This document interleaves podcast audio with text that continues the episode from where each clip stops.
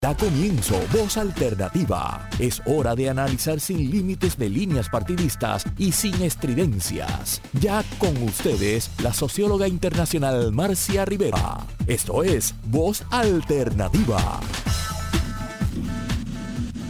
Muy buenos días, amigas y amigos eh, de este programa semanal que ya va a cumplir casi siete años. Ya pronto vamos a cumplir siete años y siempre es un placer, un honor contar con la audiencia que tenemos y sobre todo un honor contar con los invitados que siempre tenemos en este programa. Y hoy es un día también muy especial. Yo estoy, eh, volví a Montevideo, estoy en las afueras de Montevideo, en realidad estoy en, una, en un proyecto eh, agroecológico que con mi esposo hemos ido desarrollando para poner en marcha, ¿verdad? Las cosas en las que uno cree, sobre todo en la biodiversidad, ¿verdad? En la conservación de la biodiversidad, en el manejo de agua, porque tenemos una cañada que hay que saber manejarla porque a veces cuando hace mucha sequía y mucho calor, pues el agua desaparece y eso trae una serie de problemas, ¿verdad? De alimentos, sobre todo para los pájaros del ambiente y todo, así que hemos tenido que aprender mucho también de manejo de agua y, eh, y, también poner en práctica algunas ideas que yo he venido desarrollando durante a lo largo de toda mi vida de lo que es eh, trabajar en economía circular, ¿verdad? Donde todo se recupera y se reusa y se reutiliza. Es una experiencia bien linda, así que llegué hace tres días de Puerto Rico eh, y pasé por Montevideo, Rauda y Veloz al apartamento, pero caímos acá en, en, esta, en este pedacito de paraíso de biodiversidad hemos ido desarrollando. Eh, y hoy de muchas de esas cosas vamos a estar hablando y ustedes saben que los temas ambientales han sido desde el inicio de Voz Alternativa uno de los temas centrales a los que le damos importancia. No es el único, obviamente, hay muchas cosas que estén sucediendo en Puerto Rico y fuera, pero sí eh, realmente el tema ambiental para nosotros es sumamente importante. Eh, hoy vamos a estar hablando de eh, el río Piedras las inundaciones de San Juan. Yo estuve, de verdad, acabo de llegar de allá, así que me agarré las dos inundaciones muy grandes que hubo en el último tiempo y eh, me quedé preocupada porque enseguida aparecieron las voces de quienes decían hay que canalizar el río y otras que decían, ojo, eso es un peor remedio que la enfermedad, ¿verdad? Vamos a ir a la raíz de la situación y de por qué tenemos ¿verdad? Una situación, en, sobre todo en las áreas de San Juan, que cuando llueve copiosamente, pues se nos inunda eh, la ciudad. Eh, para hablar de este tema, hoy tenemos, yo quiero hacer una, una pequeña introducción con, planteando dos o tres puntos para la discusión, pero tenemos al doctor Félix Aponte. Eh, yo tengo un enorme respeto por todos los participantes que están en este programa hoy. Felisa Ponte es un planificador urbano, gestor ambiental, hidrólogo, profesor jubilado de la Escuela Graduada de Planificación de la UPR y todos conocemos su larga trayectoria de investigación, docencia, servicio público en los temas ambientales. Él también estuvo en el programa de planificación integral para la resiliencia comunitaria del Foundation for Puerto Rico. Fue asesor del informe Reimagina Puerto Rico en el 2018. Integró la Junta de la, de la Autoridad de Acueductos y Alcantarillados y fue miembro también de la Junta de Planificación de Puerto Rico, entre otros este, espacios donde ha, muy prestigiosos donde ha colaborado. David Carrasquillo es un planificador de una generación más joven, a quien también tengo el gusto de conocer y distinguir.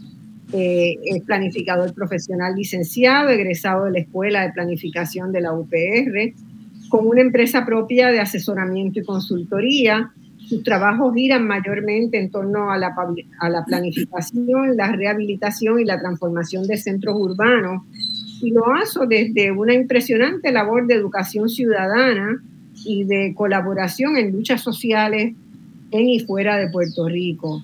Eh, muchas veces el nombre de David aparece en actividades en América Latina en las que yo también he participado o estoy atenta a ella eh, y sé que, que, es un inquieto del tema de la planificación. El doctor Ariel Lugo, ¿quién no conoce en Puerto Rico Ariel Lugo? Ariel fue durante más de dos décadas director del Instituto Internacional de Taxonomía Tropical del Servicio Forestal Federal. Trabajó en el Consejo de Calidad Ambiental bajo la administración del presidente Jimmy Carter. Se convirtió en un líder este, de, muy conocido y luego pasó, ¿verdad? Pasó en, el, en, el, 97 y luego pasó a ser director del instituto. Ariel Lugo ha participado activamente en los estudios de los bosques tropicales, es un científico altamente reconocido por la vocación de servicio público, sobre todo que tiene, y por sus contribuciones al conocimiento en temas de la naturaleza y la conservación del medio ambiente. Es un referente de Puerto Rico en todo lo que tiene que ver con bosques tropicales. Cincia Manfred, a Cincia yo tengo eh, el placer y el honor de haber sido su amiga durante la adolescencia, las primeras etapas de nuestra vida profesional.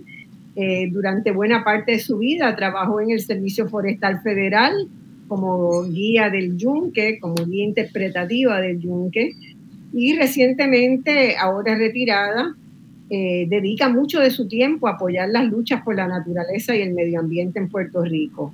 Es vecina cercana del río Piedras en Jardines Metropolitanos y miembro fundadora de Guardarrío, una agrupación vecinal que defiende la integridad natural del río Piedras ante la inminente destrucción por obras de canalización. Eh, yo quiero empezar, ¿verdad?, planteándole a quienes nos escuchan que tengamos oídos bien abiertos a lo que se va a hablar acá hoy, porque eh, hay tanta evidencia ya recopilada eh, por científicos, por estudiosos de las relaciones internacionales, que hablan de que las próximas guerras en el mundo se van a pelear por el agua. El agua es un recurso absolutamente fundamental para la vida de la gente. Tal vez la gente puede estar sin electricidad, ¿verdad? Y encontrar formas alternativas, pero formas alternativas al agua no existen. Puerto Rico tiene una buena dotación de agua natural, tiene 224 ríos, 500 y tantas quebradas que tienen sus nombres, 55 de los ríos principales descargan en el mar, no son ríos eh, gigantescos, pero dada la proporción de nuestro país, son una fuente muy importante eh, de, agua, de agua dulce para todo ser viviente, no solamente para las personas, ¿verdad? Pero protegen el agua subterránea al evitar que, entre agua salada, eh, ayudan a servir de, de hábitat a una enorme diversidad de flora y fauna. Eh, sin ellos, Puerto Rico, sin el agua, sin los ríos, Puerto Rico perdería, sin los ríos vivos, Puerto Rico perdería mucho de su rica biodiversidad. Eh, y no hay que olvidar que también son una fuente esencial de nutrientes, de micronutrientes, proteínas, vitaminas para la alimentación. Así que cuando hablamos de, de los ríos, eh, generalmente hablamos de proteger los ríos, ¿verdad? De cuidar los ríos, de asegurar la vida de los ríos. Eh, sin embargo, en Puerto Rico eh, se ha desarrollado una especie de culto al cemento y hay muchas personas que hasta quisieran no tener que bregar con el río, sino verlo en una cuneta, que el río esté, ¿verdad?, canalizado por cemento. Y eso podría en algunos casos parecer una solución inmediata a un determinado problema, pero en el largo plazo trae más problemas que los que generaba antes. Y de eso es que hoy queremos, ¿verdad?, eh, hablar en el, en el día de hoy, de cómo funcionan los ríos, por qué las canalizaciones suelen ser desaconsejadas, eh, este diálogo sobre el río Piedra, sobre las inundaciones de San Juan y la pregunta que tenemos que hacernos, ¿es necesaria realmente abordar el tema de los ríos de Puerto Rico desde la perspectiva de canalización para permitir más construcciones en cemento. Así que vamos con, la primera parte del programa, el primer segmento. Yo quisiera que habláramos un poco del valor de los ríos en Puerto Rico, de escuchar a, a Félix Aponte y Ariel Lugo arrancar con esa discusión, ¿verdad? De, de, los ríos en Puerto Rico y particularmente de este río Piedras que nace en Caimito y que viene a desembocar en Martín Peña, eh, desde donde va hacia la bahía de San Juan y pasa por Río Piedras, por Atorrey y por Puerto Nuevo, ¿verdad? Eh, ¿Quién quiere arrancar? Félix, Ariel, buenos días a todos. Yo quiero este, estar seguro de que se sientan como en su casa, que Voz Alternativa es una casa abierta para todas las cosas por las cuales los puertorriqueños queremos luchar y defender ¿verdad? Que es una naturaleza en condiciones óptimas y una calidad de vida para todas y todos los puertorriqueños y puertorriqueñas. Sí, yo, pensaría que Ariel debe comenzar porque eh, el, agua es vida y Ariel trabaja ah, científicamente la ecología, que es la ciencia de la vida, para darle un poco de contenido más filosófico y profundo al tema. Muy bien. Ariel, no te escuchamos. A ver. Perdón, era que tenía ya, ahí. Pueden, quedarse eh, con el sonido activo porque los invito a que nos portemos, nos pisemos, comentemos. Esto es una conversación. Sí, claro. Y Felicio me adelantó, pero yo, iba a decir que yo quería escuchar a Félix primero porque Yo sabía que uno de ustedes dos tenía que empezar, pero los dos arrancan. Vale. Ah, dale, Félix. Bueno, Sí, eh, eh, dejamos entonces el tema de la fundamental de la vida, el agua como vida. Eh, la sociedad humana ha crecido y el concepto de civilización ha sido posible en las relaciones que los humanos han ido haciendo con los cuerpos de agua, su relativa cercanía, su proximidad. La primera gran revolución que la historia cuenta es la revolución agrícola y, la manipulación de la, de la vida, sobre todo la vida vegetal, no era posible si no había acceso a una continua de agua, de agua de calidad adecuada para el agua fresca, agua sin sal para los cultivos. Y esos primeros asentamientos en Mesopotamia y otros espacios, eh, el agua siempre fue vital para el desarrollo de esas, de esas de la civilización y el mal manejo de esos recursos de agua también fue uno de los factores que fue fuente para que como civilización. Y más de una persona en la historia ha dicho que según vivimos en una relación armónica o no armónica con el agua, así prevalecemos como, como especie, por lo menos como especie civilizada, eh, organizada en sociedad, organizada en comunidad. Eh, así que el reto ha estado siempre presente en los tiempos que ahora vivimos, el siglo XXI, eh, tenemos unos extraordinariamente eh, significativos. Eh, si manejamos el agua correctamente, tendremos posibilidad para atender este problema eh, global del calentamiento del planeta y el cambio en el clima que ya está extremadamente evidente. Eh, nosotros en Puerto Rico, como Marcia comentaba al principio, tenemos una relativa abundancia de agua por precipitación. El promedio de la isla, por lo menos de la isla grande, cercano a 70 pulgadas de lluvia al año. Eso es un caudal significativo, es, mucha Ese caudal, esa lluvia, cuando se convierte en flujo, en, digamos, en millones de galones diarios, una cifra de algo así como millones de galones diarios, 4 billones de, de, galones diarios. Y de esos 4 billones eh, tenemos intervenidos con represas, eh, acuíferos, pozos en acuíferos, eh, represas en quebradas, etcétera. agregado todo como 1.200 millones de galones diarios. Así que en, en esa esa contabilidad de cuánta agua hay disponible anual y cuánta usamos, pues, en teoría tenemos caudal adicional pero la realidad es que el clima no produce el agua todos los días. Hay una variabilidad, eh, tenemos meses de, menos precipitación y cuando hay menos precipitación hay menos flujo eh, ocurriendo sobre la superficie. Y, hago esta información a los amigos que nos escuchan, quizás nos ven también por estos medios electrónicos, y que el calentamiento del planeta, el problema, está eh, acentuando la recurrencia de periodos de sequía extrema eh, y sequías a la vez más intensas.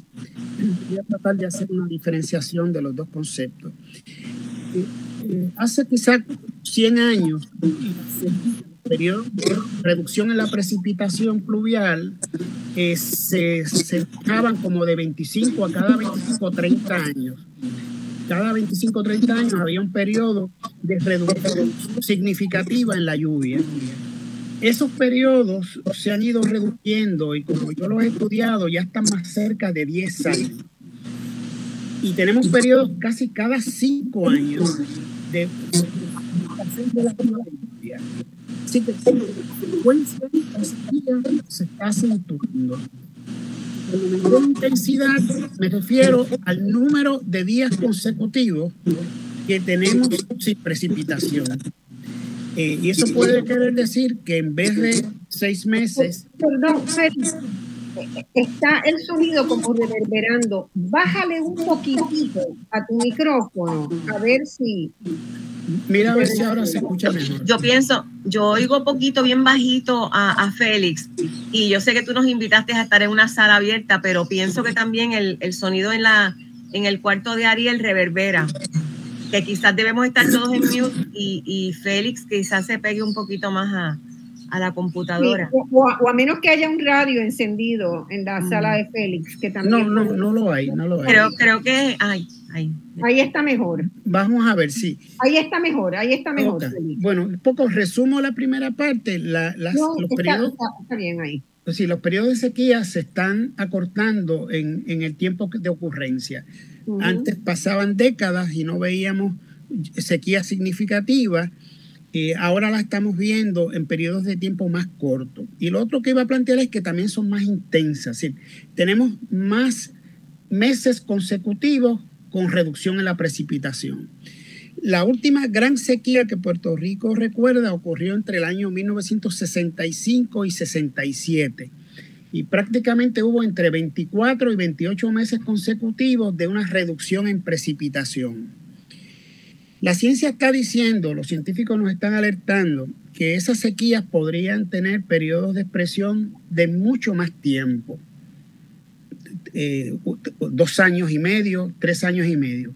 Así que una carencia o una reducción significativa en periodos de lluvia va a significar una carencia de agua fluyendo por los ríos y una reducción en la recarga de agua subterránea, los acuíferos. Así que, aunque tengamos periodos de lluvia, y de hecho, lo, un poco la paradoja es que cada evento extremo de sequía, la sequía la interrumpe, la supera un periodo intenso de lluvia.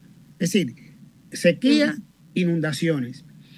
Y, y, el dilema desde el punto de vista de planificación es cómo adaptamos la sociedad, por un lado, a carencias de agua por tiempos consecutivos, el recurso vital para todos los procesos, y cómo manejamos los, eh, los, las, lluvias, las escorrentías altas, las descargas intensas que se producen con lluvias extremas.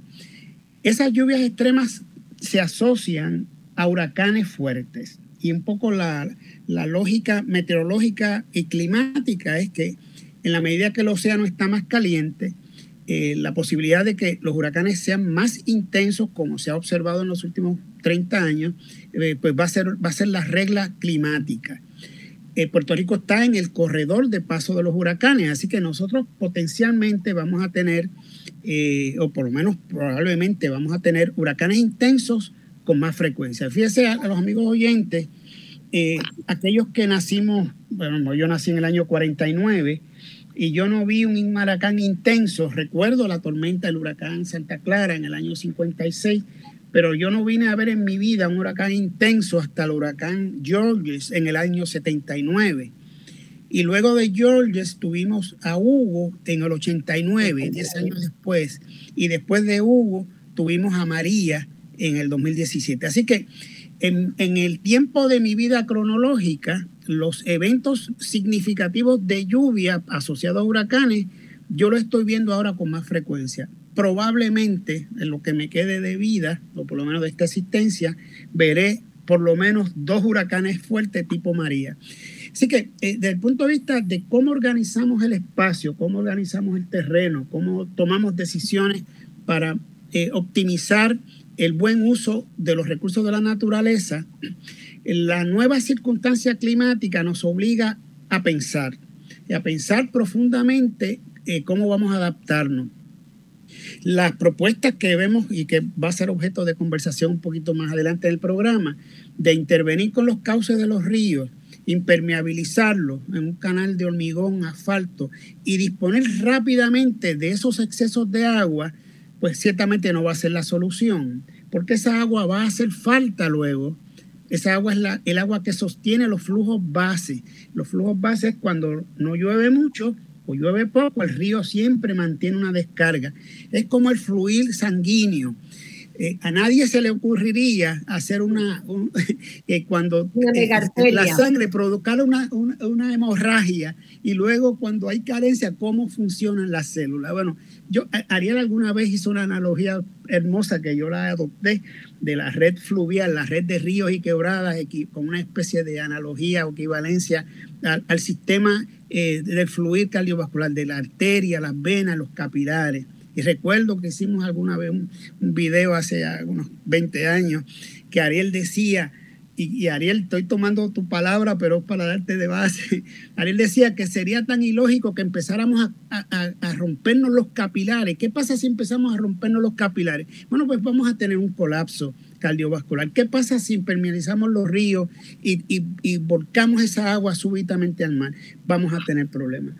Entonces, este problema un poco pensando ya más con la, con la hidrología y la hidráulica, estos excesos de lluvia, o sea, lluvias intensas, encuentran una nueva realidad ambiental. Y es que el océano está subiendo de forma acelerada y va a seguir subiendo. Así que los puntos de descarga, todos esos cincuenta y tantos ríos que Marcia mencionaba que descargan al océano, ahora van a descargar a un nivel más alto. Es decir, van a tener las circunstancias de poder descargar contra un océano más alto. Y eso en la práctica va a querer decir que el, agua cuando llega al litoral costero tomará más tiempo superar el nivel del mar y a la vez eh, este, se expande esa, inundación por más tiempo.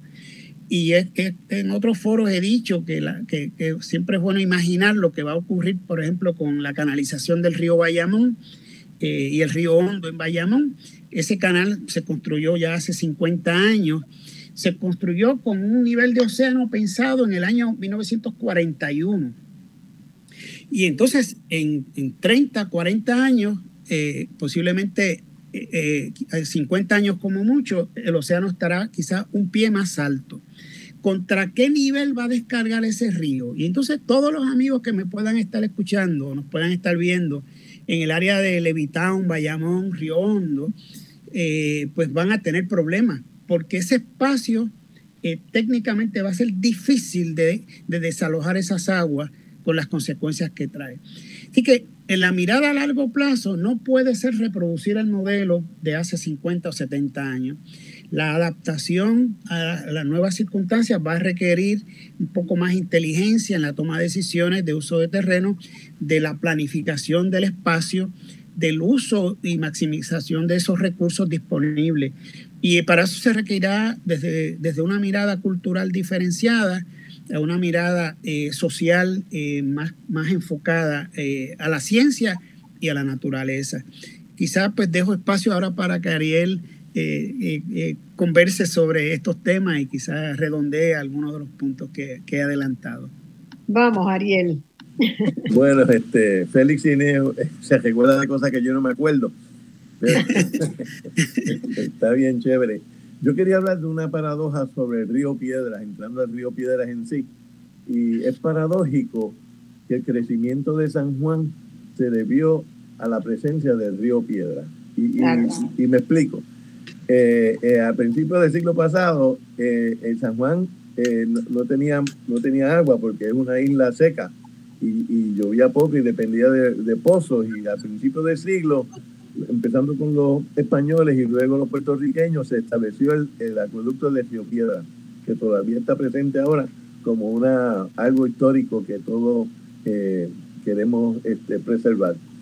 Pues ese acueducto permitió el desarrollo rápido de, primero del condado y luego de Atorrey y, y, la mayor parte de San Juan antes de que se construyera la represa de Carraízo que le trajo más agua y, hizo que el acueducto de San Juan no fuese utilizado más, aunque podría eh, producir un millón de galones diarios, podría utilizarse en caso de emergencia si se rehabilita. Eh, pero el superacueducto también trajo 50 eh, millones de galones de agua saliendo allá del Carso y más o menos nos independizamos eh, del, río Piedra. Pero ese río Piedra, que era independiente con el río Puerto Nuevo y era independiente del Caño Martín Peña, los tres fluían a la bahía de San Juan, cada uno por su cauce. No, no se mezclaban. Y, y, había mangles, eh, la mayor parte de Atorrey, eh, Plaza Las Américas, toda, esa, toda la costa de, de San Juan, donde llegaban estos tres ríos, el río eh, Puerto Nuevo, el río Piedra y el Caño Martín Peña, todo eso eran manglares. Y santo y bueno, porque cuando habían inundaciones, pues el manglar la, eh, acepta, las absorbía y, el manglar protegía y, y la riqueza de los suelos aluviales en Puerto Rico se debe a las inundaciones de los ríos pero con el desarrollo desmedido, entonces el ser humano más o menos se sintió que tenía dominio de la naturaleza. Y entonces empezaron a eliminar manglares y, a, sepultar quebradas. Y precisamente en donde desembocaban estos ríos está el, la facilidad de porta, portarias, por donde entra el alimento a Puerto Rico. Todo el alimento de nuestra isla entra por la bahía de San Juan y allí están todas las facilidades de los puertos. Y entonces no era, fue necesario no solamente salir del manglar, pero vamos entonces a, mover estos ríos que están en el medio. Y hoy en día el río Piedras, el río Puerto Nuevo y el Caño Martín Peña, todos desembocan por un solo lugar. Y cuando Félix hablaba de, la subida en el mar, yo mi, eh, pesadilla es pensar qué pasará el día que el río Piedras y el Puerto Nuevo y el Caño necesiten eh, salir de agua en exceso porque está lloviendo mucho y el mar está encrespado y no puedan salir. Bueno, eso pasó en el condado eh, recientemente, en los últimos dos días. El condado no pudo drenar porque el mar estaba eh, alto. Y eso mismo va a pasar con la salida de todos estos ríos, a pesar de que los ingenieros del cuerpo de ingenieros Dicen que no, que eso no va a pasar, que ellos ya lo tienen todo anticipado. Pero el punto es que nosotros, nuestra cultura, cambiar, cambió toda la, la base natural de San Juan. Cambiamos el paso de los ríos, eliminamos los manglares, rellenamos las áreas bajas, sepultamos las quebradas, cambió todo. Y no hay más que ver un mapa topográfico del año 40 y compararlo con un mapa topográfico de hoy para uno darse cuenta de la transformación brutal que ha ocurrido en la zona metropolitana. Y entonces, ante esa transformación, nos estamos inundando de rutina, porque aquí hay que, hay que eh, definir las inundaciones a largo plazo, que es una en 100 años, una en 50 años, y está la inundación de rutina, porque los que vivimos en San Juan sabemos que antes no era así, que antes las calles en San Juan no eran ríos, que antes eh, no se paralizaba toda la ciudad cuando llovía un poquito, porque vamos a decir, las lluvias que nos paralizaron hace dos días no fueron lluvias extraordinarias, sí son lluvias intensas, dos pulgadas, tres pulgadas, pero miren, eh, una lluvia intensa son diez pulgadas y eso no, no está ocurriendo. O sea que la rutina en San Juan es que se, que se inunde y que se nos vaya la luz. Porque eh, eh, tan pronto yo veo que está lloviendo mucho, ya yo espero que se vaya la luz ya pronto. Y, y siempre eh, el sistema eléctrico nos acomoda y no falla, que se, que, se va la luz. Esa rutina no era rutina antes. Y, y por eso yo creo que, que usted está hablando en este programa de esto, porque algo ha cambiado, algo, ha, sucedido. Y entonces, ¿qué es eso? Es lo que nosotros debemos de, de discutir y tratar de, de comunicar con la gente. Bueno, tenemos que ir a una pausa ahora, pero cuando volvamos, vamos a ver entonces por qué fue que se inundó el condado, qué exactamente es lo que está pasando, ese cambio topográfico, ¿verdad? ¿Cómo podemos recuperar áreas que ahora están en cemento y volverlas a convertir en, en parques, en bosques que absorban, ¿verdad? Porque hay cosas que se pueden hacer. Vamos a la pausa y volvemos inmediatamente con voz alternativa. Bueno, amigas y amigos, hoy estamos en un programa muy interesante sobre eh, qué está pasando con los ríos, las inundaciones en Puerto Rico eh, y cuál es la, qué es lo que debemos hacer para preservar los ríos y manejar las, inundaciones. Tenemos al doctor Félix Aponte, a David Josué Carrasquillo, Ariel Lugo y a Cincia Manfred, que son cuatro personas que dedican su vida a pensar la planificación en Puerto Rico, a trabajar con la flora, la fauna del país y a cuidar el medio ambiente. Y estábamos, nos habíamos quedado en la sección anterior, eh, ¿verdad? Habíamos conversado sobre el valor el valor de los ríos y la importancia de preservar los ríos, sobre todo de cara a los cambios climáticos que estamos ya enfrentando en Puerto Rico, tiene mucha evidencia de cambio climático, tiene evidencia en la erosión de las costas, en el emblanquecimiento de los corales, en las temperaturas más altas, en los huracanes extremos, los periodos de sequía más largos y más frecuentes. Entonces son todos elementos que hay que considerar en este proceso de de ver cómo se maneja una situación.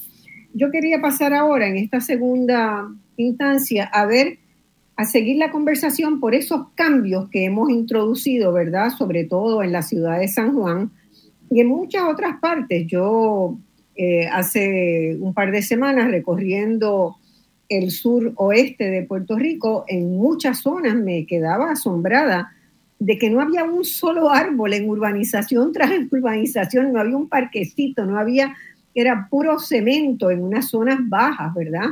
Y pensé mucho también en qué, en por dónde iba a desaguar este, eh, en una situación de inundación que, que iba a pasar.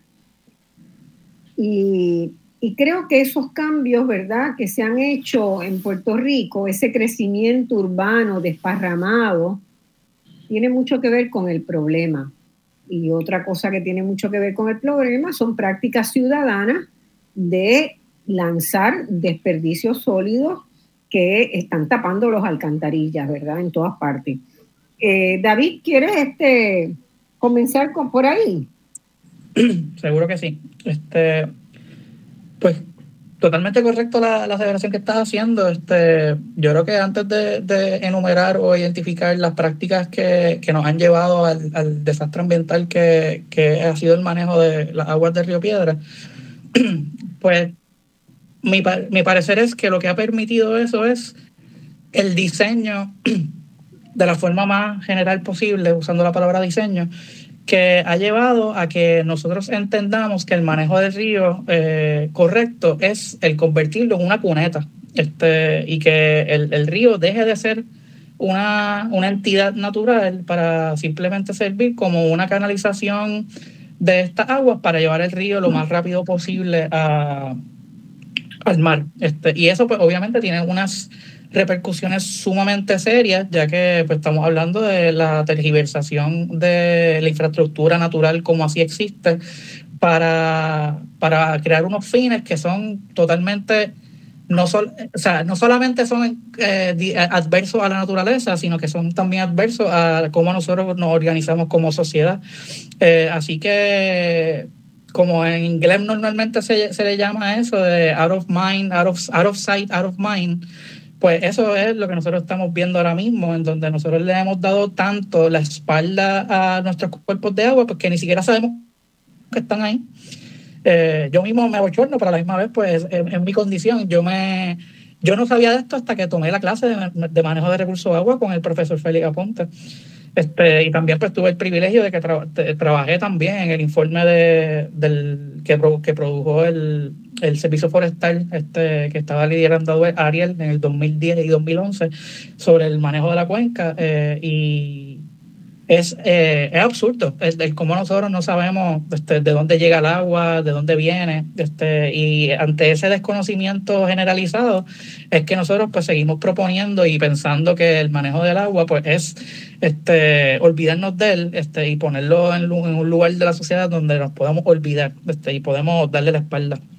Este, así que cuando nosotros eh, vemos el proyecto de canalización, eh, pues muchas veces se piensa que ese fue el mandato que, se le dio al cuerpo de ingenieros, diseñar una canalización, cuando en realidad el mandato es crear un proyecto de mitigación, este, no necesariamente de canalización. Así que, eh, por lo menos de la forma que yo veo. ¿Dónde se reinterpretó eso? O sea, ¿es un pedido de Puerto Rico de que trabajen el, el concepto de manejo desde la canalización o es que viene de la cultura ya histórica del cuerpo de ingenieros canalizar. Bueno, es como, si le pidiera a alguien que tiene un martillo en la mano. Es como si le pidiera a alguien que tiene un martillo en la mano el que bregue con algo, pues va, a usar el martillo. Este, así que eh, yo diría que la contestación de esa pregunta, pues definitivamente es una cuestión de cultura organizacional eh, e institucional, en donde por inercia este, se ha normalizado el que la única forma de, cumplir con los criterios que ellos tienen, que es que sea lo más barato posible y que atienda una lluvia de 100, de un evento de frecuencia de 100 años, pues se ha, se ha naturalizado de que esa es la forma en que se hace especialmente en un lugar en donde la participación ciudadana y la opinión de los ciudadanos pues cuenta muy poco, como en una colonia. Este, así que se, se, se hacen estos proyectos y se diseñan este, sin tomar en consideración otras, este, otros asuntos que deberían ser parte de la discusión, como por ejemplo el, el que el uso del río pues debería también este, utilizarse como un criterio eh, en términos de que en cualquier ciudad este, que tú vayas alrededor del mundo, algo normal o algo esperado es que tú interactúas con el río, hay intervenciones con el río, hay lugares recreativos, tú, hay parques este, contemplativos, hay espacios en donde tú puedes eh, entrar y nadar en el río e interactuar.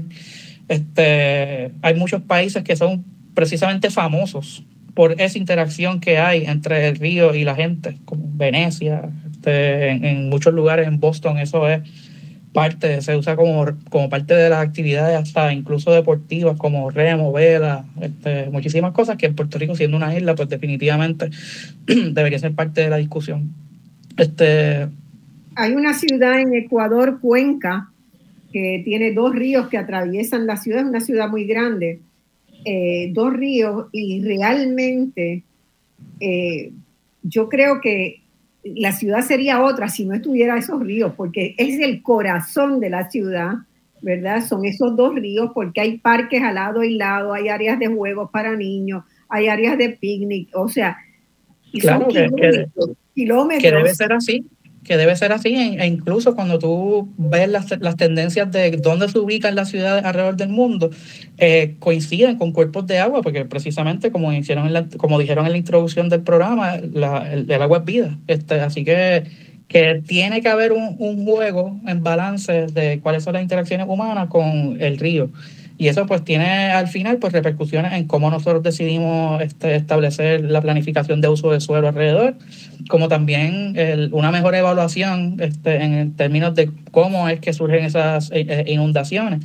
Eh, tanto en el informe que fue recién publicado de los expertos sobre cambio climático, pues identifican claramente que la urbanización y la deforestación son los factores principales para que se promuevan las inundaciones. Eh, y en el caso del río Piedras, pues sí, siempre es, eh, da un sabor amargo el que sigan hablando de que las inundaciones y el río desbordado, cuando pues los vecinos sabemos que la, mayoría de las inundaciones se dan eh, por la falta de efectividad en que fue diseñada la, infraestructura, especialmente la pluvial. Muchas de estas urbanizaciones este, también son hijas de una mala planificación, por decirlo de esa forma, pero es más una dinámica de mercado en donde desarrolladores externos que no tienen ningún tipo de interés en cuáles son los efectos finales más allá de hacer dinero, pues se le proveyó eh, acceso eh, por muchísimo menos dinero a áreas que ya eran inundables y que la solución del municipio de San Juan en aquel momento era pues simplemente eh, convertir el río en una cuneta y ponerlo en algunas partes de forma subterránea para entonces encima hacer la urbanización. Eso pues tiene unas repercusiones sumamente serias, eh, las cuales al día de hoy todavía se mantienen institucionalmente corriendo de esa forma, ya que cuando tú buscas la, la oficina de manejo de, de de quebradas y la oficina de, control de acceso es la misma oficina, porque eh, el de la forma que la institución lo ha entendido es que el rol del municipio es el viabilizar la construcción y el desarrollo de estas áreas inundables que no tienen un valor económico más, más allá de permitir el desarrollo de esta forma. Eh, Cincia me mostró unas fotos que tomó el día después o la misma noche de la primera inundación grande, ¿verdad? Yo miré con mucho detenimiento esa foto y en ningún momento vi que el río por ahí estaba desbordado. Cincia, ¿tú quieres comentar? Porque tú hiciste esa, ese recorrido, ¿no?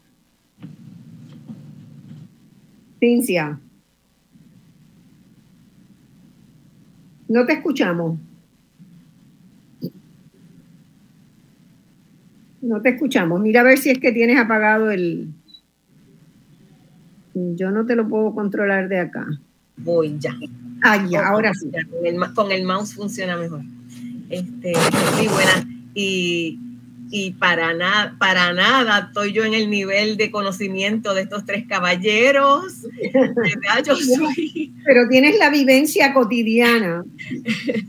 pero aquí estoy al lado del río y tengo el, gusto desarrollado por seguir los estudios de gente como ellos desde que fui guía de Yunque y desde antes. Así que, este, la, sí, la noche del 27 estuve caminando el vecindario eh, bajo, bajo el diluvio y mojándome los pies y, y, viendo que el agua, como el agua estaba corriendo rápido, rápido por las carreteras, por las calles, las aceras y cómo, ¿verdad? En las áreas más bajas de la urbanización, obviamente, ¿verdad? En las áreas más altas había menos pulgadas y en las áreas más, más bajas, la topografía manda, varias, llegaba a este nivel. Y, pero yo veía que el agua corría rápido y pasando junto al río en la oscuridad, pues se veía el brillo del agua, que todavía se veía solamente un poco más de la mitad del, del, volumen de su cauce.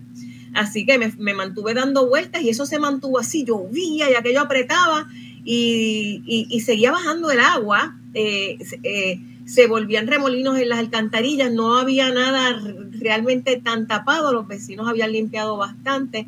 Seguramente entre esos tubos allá abajo hay brea enterrada de la manera que embrearon. Pero al otro día eh, visité el río y saqué fotos y justamente, eh, ¿verdad? El, río, el río Piedras tiene su ribera natural, la tienen tierra, la tienen hierba, la tienen vegetación y tiene su lecho en tierra, en arenilla, en, ¿verdad? Este, así que se veían las hierbas acostadas hasta cierto nivel por donde el agua hace su huella y estaba como a tres cuartas partes del volumen de su espacio. Eh, así que, eh, y hablando y a la misma vez en los chats, aquella noche los vecinos diciendo el agua me está llegando a la puerta, esto está subiendo muy rápido. En ciertas áreas de University Garden y de nuevo las áreas topográficamente más bajas, donde eso es un hoyo, donde eso es un, un, plato hondo, obviamente allí se reúne el agua de todos sitios. Eh, allí vecinos tuvieron a, a cuatro pies de agua, ¿verdad? Esa noche mientras el río se mantenía tranquilo. Así que tenemos esa y no es que el río siempre haga eso. Estamos en un llano aluvial fértil, como mencionó Ariel Lugo, creo que dijo anteriormente, porque los ríos eventualmente se salen de sus cauces, depositan sedimentos y regresan. ¿Verdad? Comportamiento normal de los ríos, pero que en la historia de estas urbanizaciones tengo cuatro instancias en que se ha salido el río un poco, pero las otras inundaciones, como mencionó Ariel, las recurrentes, son por impermeabilización, es porque hemos hemos jugado con el cemento como si eso se comiera.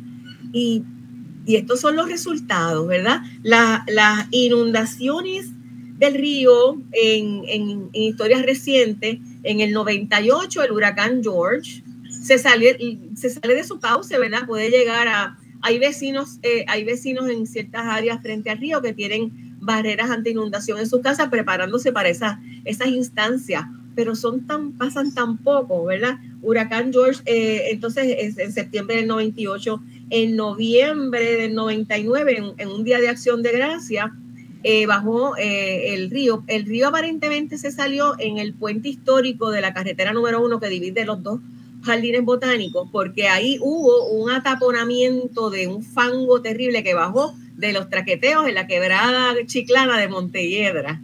Ah, Así que eh, fue justamente, directamente causado por demasiado sedimento de cantazo, ¿verdad? Entonces fue a, a, partir de allí, no se salió acá en nuestra área, se salió a partir de allá y bajó con mucho fango y pues la gente se volvió loca con el fango. Creo que dañó la biblioteca de extensión agrícola en jardín, en jardín botánico y demás, dañó documentos. El, el próximo fue en el 2009, un noviembre también, este, eh, de la nada, eh, ni siquiera llovió en el área, pero parece que hubo lluvia severa eh, sobre Caimito y bajó mucho volumen y el río se salió, pero se dice que fue que hubo una obstrucción por maquinaria, recursos naturales estaban haciendo algún trabajo en la ribera a la altura de la Roosevelt y dejó maquinaria allí en la ribera y hasta una excavadora se fue con el agua y esa maquinaria taponó junto con el puente. Así que eh, es culpa muchas veces del río y la interacción con nosotros, nosotros lo que le hacemos al paisaje, incluso cuando el río se sale.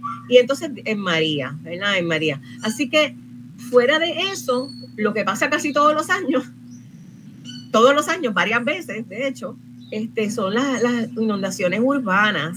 Este, y uno quisiera poder preguntar, ¿verdad? Uno, uno continúa viendo cómo siguen desmontando bosques en Caimito y Cupey como loco para construir nuevas viviendas. Arrasan el bosque, aplanan el sitio, tapan quebradas, dañan todo el sistema de captación de agua, de, de, de, infiltración del agua, de cómo corre por las quebradas, qué es lo que corre por las quebradas, añaden mucho sedimento y siguen haciendo eso porque nada, porque a veces, a veces simplemente le cambiaron la calificación, era terreno rústico especialmente protegido y de momento con estos cambios en, en, en calificación que están teniendo el uso de terrenos en Puerto Rico, que no se sabe la hora que es, adelante el, el desarrollo en concreto, de momento tienen permiso para construir, están en ley y están haciendo estragos. ¿Será que los vecinos de Río Abajo tenemos derecho a decir, paren eso que me están dañando? Mientras más ustedes traqueteen allá arriba, más inundaciones causan acá abajo y más desbarajuste del sistema de río.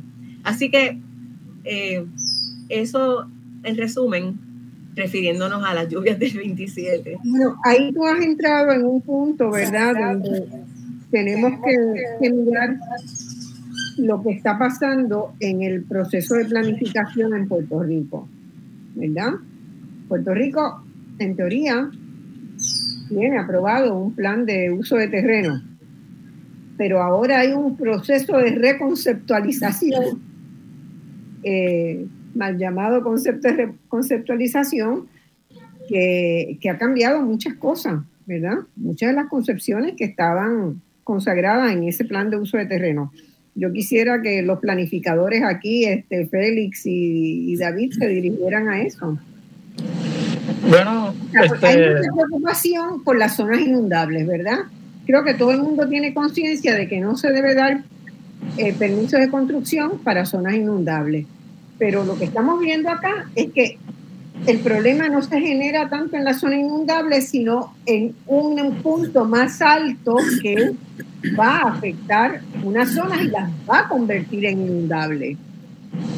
Bueno, o sea, eso de los permisos, pues uno pensaría que, que sería o, o, sí o no, este, pero de la forma que se ha conceptualizado la visión gubernamental, pues es que algunos sí y algunos no, dependiendo de cuánto poder adquisitivo y cuánto eso genera una, un revenue, una entrada de, ingreso para el gobierno, este, y que va alineado con la visión de desarrollo económico mal llamado, que en realidad es crecimiento económico para ciertas poblaciones de ciertos sectores de del negocio, país. Vamos a decir de negocio, del país como Correcto. negocio. Correcto, este, así que la, la visión de la O sea, lo que tú planificación estás como... diciendo es que si hay un proyecto grande allá arriba en Caimito que puede generar ¿verdad? Este, muchos recursos que puede generar empleos, te van a decir, pues ese es probablemente que le den el permiso aún sabiendo que el daño que va a causar acá abajo. O sea, la, evaluación va a ser mucho más laxa y mucho más este, dada a, que se dé el proyecto si, si tiene algún tipo de, efecto de crecimiento económico para ciertas poblaciones, no desarrollo económico, porque no a largo plazo no, no se ven esos, esos multiplicadores. Eh, y sabemos que, el proceso de permisos no está, no ha estado exento de corrupción también. A, lo que, a lo que quiero llegar es que ha habido un problema, en mi parecer, sumamente serio de ver la planificación solamente como una herramienta de crecimiento económico. Eh, la, cuando estamos hablando de planificación a una escala regional, pero estamos hablando de escala nacional, este, pues lo que estamos hablando es de la implementación de la democracia y de lo que es este, la vida en sociedad. Así que cuando la, planificación deja de ver algunos elementos como parte de la sostenibilidad y de, y de los tres elementos ambientales, sociales y económicos, este, pues se crean unos desbalances este, que son bien difíciles de reponer.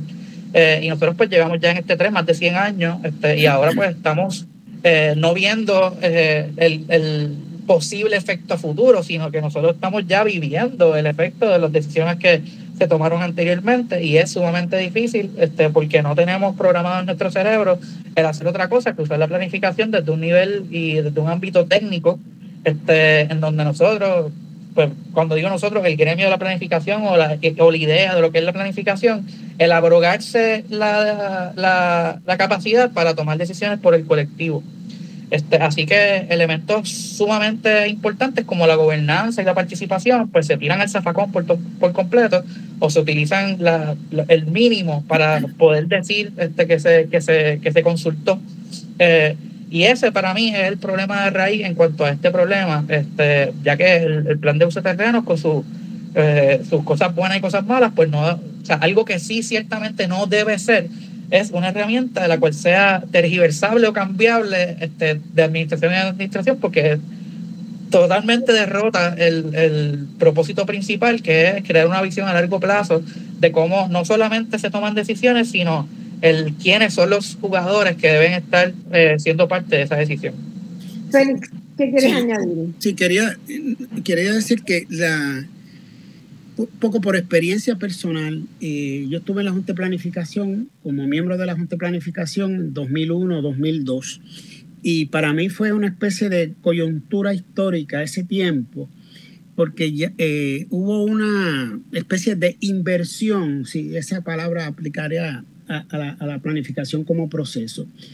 Lo que a mí me enseñaron cuando estudié planificación en la década del 70 era que la planificación es un proceso que comienza con una conceptualización general de la realidad, de la realidad conocida, se, conecta es de esa realidad conocida con la realidad aspirada a futuro, se toma beneficio de la experiencia previa, o sea, la historia, cómo enseña para entender el presente, y con esa conceptualización general, entonces se establecen unas políticas públicas, unas aspiraciones colectivas de qué es lo que queremos los que estamos y qué queremos para los que vienen. Y en, esas, en esa mirada eh, normativa, la planificación dice, hago mi diagnóstico, eh, prescribo el plan, es decir, el arreglo, qué queremos, qué, qué metas sociales, qué objetivos sociales se buscan, cuáles son las estrategias, cuáles son los medios que se van a utilizar para lograr unos propósitos presentes y futuros. Y luego de del proceso de planificación, de constituir algo que se llame plan, entonces se programan actividades. Y esa programación, como está en la, en la ley vigente, ha estado prácticamente los últimos 70 años, para que la planificación sea operacional tiene que tener una programación. Y esa programación es distribuir actividades en el tiempo. Primero vamos a hacer esto y luego vamos a hacer lo otro. Y esa programación tiene un componente fuerte, básico, esencial, que es la programación de la infraestructura. Esa aspiración de desarrollo, de cambio, eh, de progreso y de cambio eh, sustantivo para el bienestar general va a requerir inversiones de sistema eléctrico, sistema de agua, recogido de aguas usadas y tratamiento, sistema vial, carreteras, etcétera, telecomunicaciones, eh, etcétera.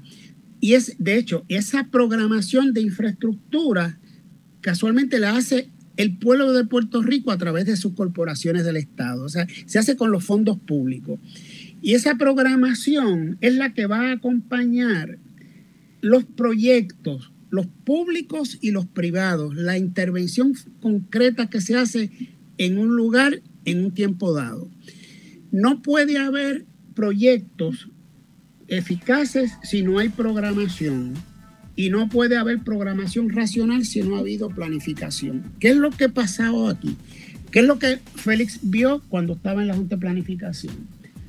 Nosotros, sin querer queriendo, porque yo recuerdo que yo nunca consentí racionalmente ese cambio, nosotros desmontamos una mirada de una sociedad democrática donde primaba el, el, concepto del Estado benefactor, el Estado, el gobierno y sus instituciones con una responsabilidad con la sociedad presente y la futura, como el, como el padre que cuida a sus hijos, pues esa, esa mirada de, bien, de Estado benefactor se transforma por una mirada filosófica ideológica llamada neoliberalismo neoliberal. Es decir, el rol del Estado se cambia, la función del Estado se altera y las, las gestiones colectivas que el Estado tiene responsabilidad en una democracia se le transfiere a sectores de, de, la iniciativa privada que no piensan en la como planificación, o sea, no piensan en la planificación, piensan en proyectos, un poco lo que David plantea, lo que, lo que mueve, lo que activa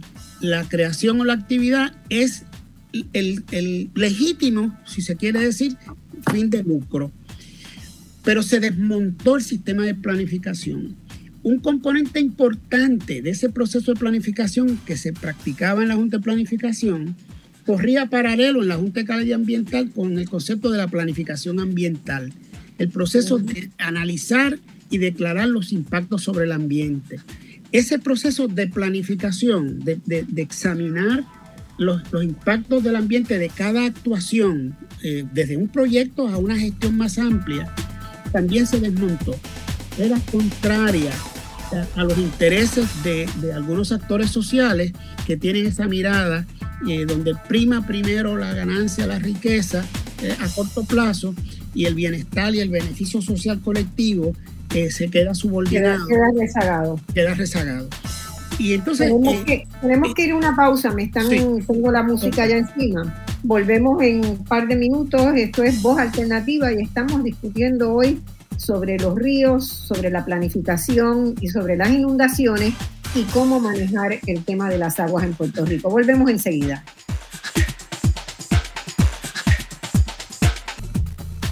Bueno, mis amigos, volvemos a este programa. Soy Marcia Rivera, esto es Voz Alternativa y hoy estamos discutiendo, conversando con cuatro personas que realmente tienen tanto y tanto y tanto que enseñarnos que es un honor y un placer tenerlos.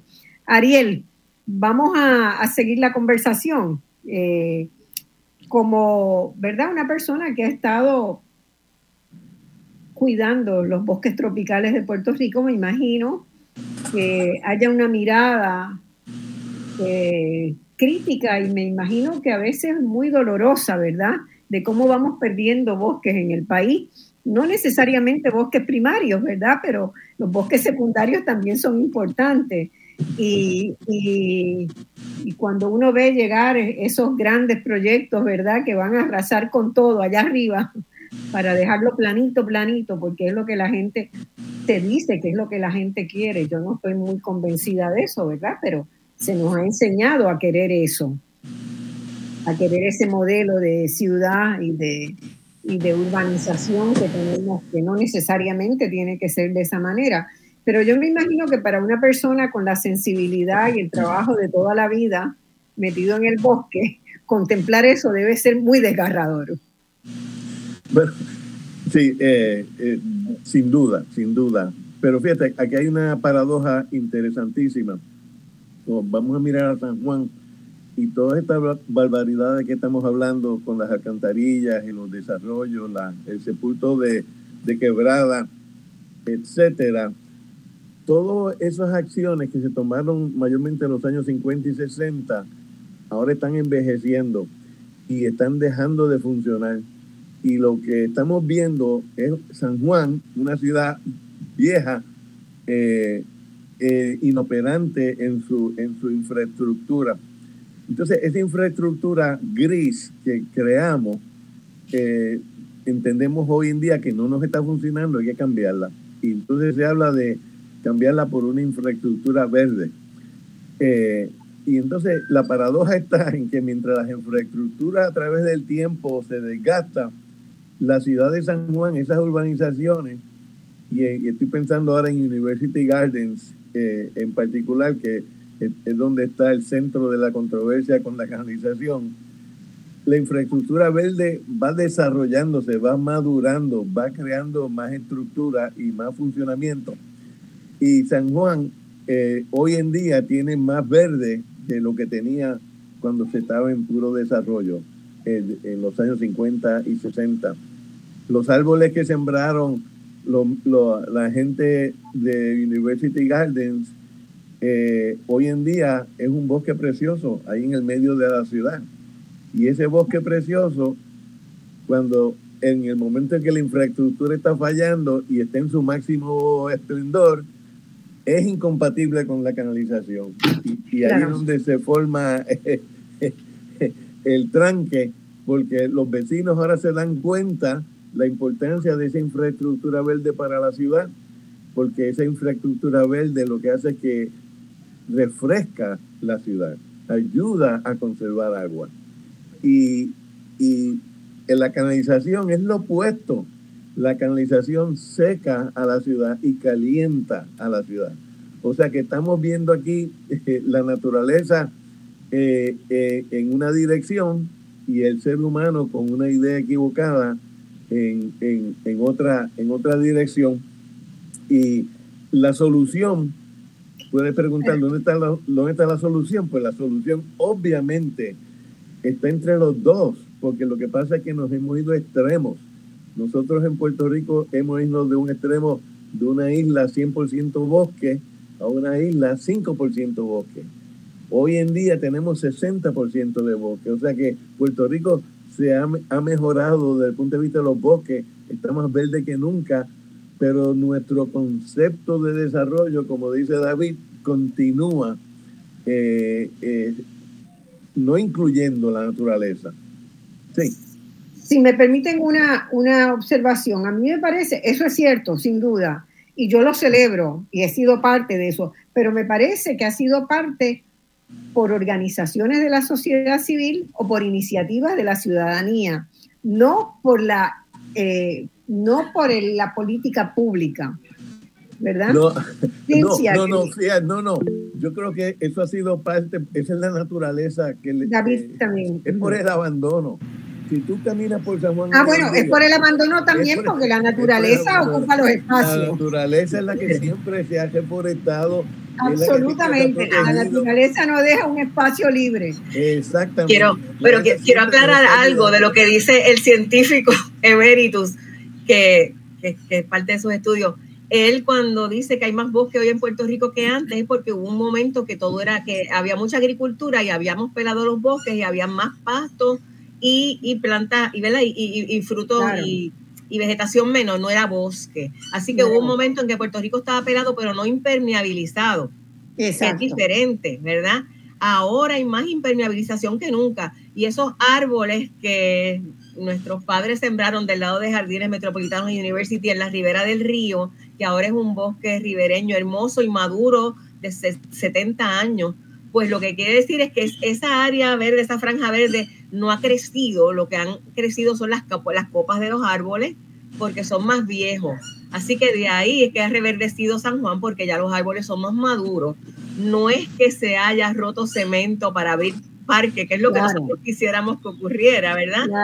De hecho, el cemento, la cubierta de cemento en superficies que antes eran, eh, como le decían, terrenos baldíos, que quizás eran pastos que absorbían y que tenían biodiversidad en sí, eso ha sido lleno de cemento y sigue siendo este, cada vez más tapado con cemento. O sea que eso se, la impermeabilización se, se multiplica. Así que quería aclarar ese término de, de verdecido.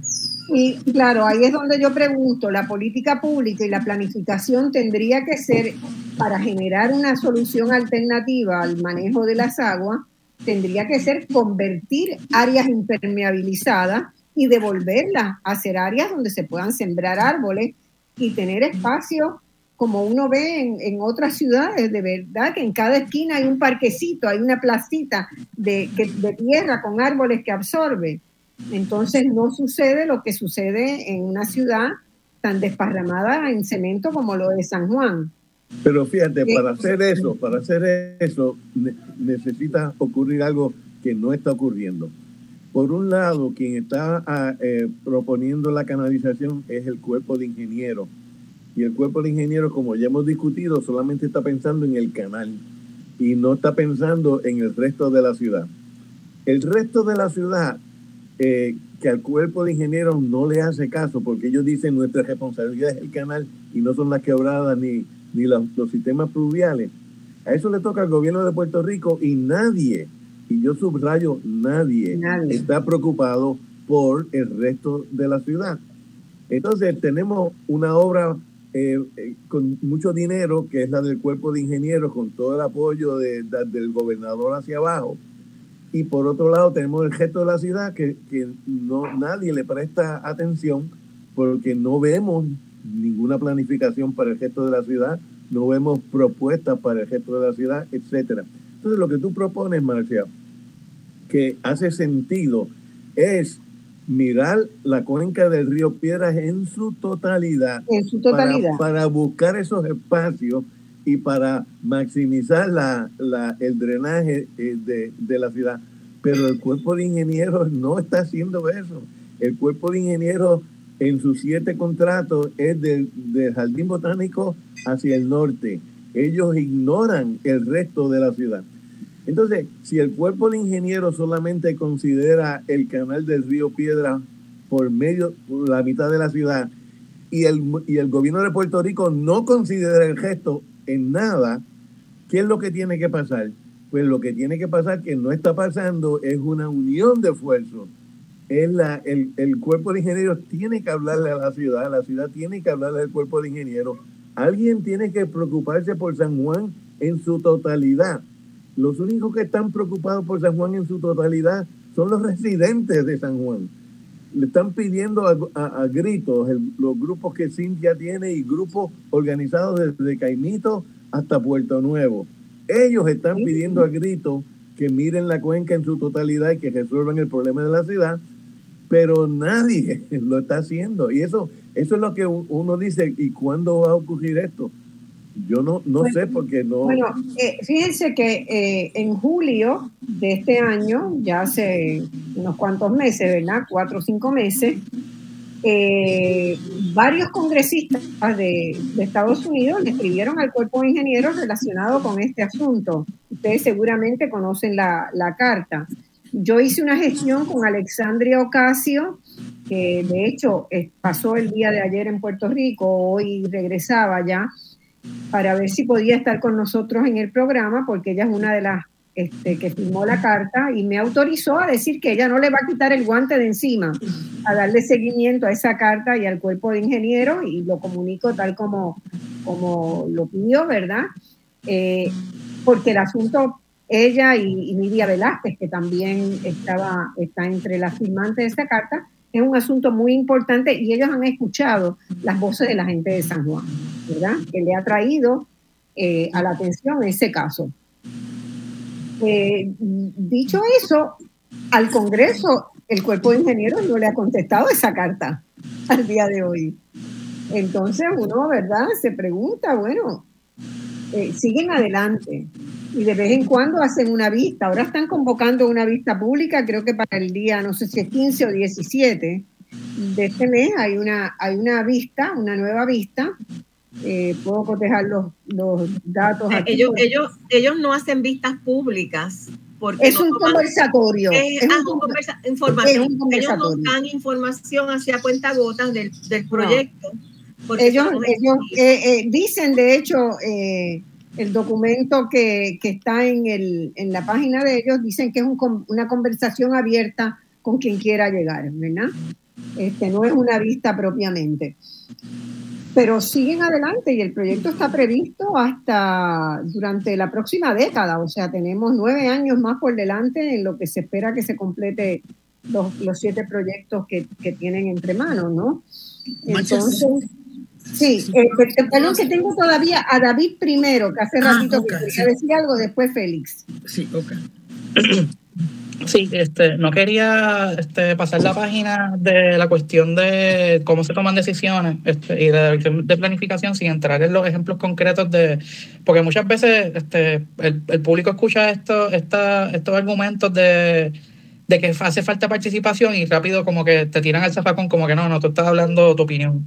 Pues miren, eh, en el 2018 eh, hubo una reestructuración del Departamento de Desarrollo Económico en donde metieron debajo de la sombrilla la Junta de Planificación que antes estaba adscrita a la Oficina de la Gobernación y eso pues obviamente tergiversa mucho el cómo la institución como tal pues piensa sus procesos, incluyendo este, una pieza clave que es el desarrollo del reglamento conjunto en la cual se supone que sea la herramienta que se utiliza para implementar la política pública que es ley.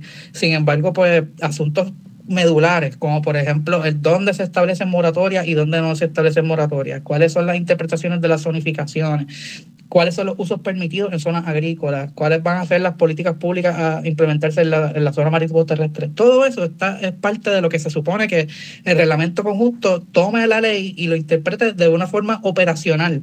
Sin embargo, de la forma que está operando la Junta, la cual está totalmente siguiendo órdenes de la Junta de Supervisión Fiscal, ellos están desarrollando política pública a través de una herramienta operacional, lo cual no, debería suceder. Este, pero como la, la, gobernanza y lo que es una política pública en Puerto Rico es algo tan y tan fluido y líquido este, por la condición colonial y por la existencia de instituciones que no tienen la legitimidad este, ni el peso de ley para existir y tomar la, las riendas del país como está haciendo la Junta de Control Fiscal, que y no, no solamente establece los planes fiscales, sino que esos planes fiscales pues establecen metas con fecha de cuándo se tienen que aprobar las cosas, haya o no participación, la cual nunca la hay.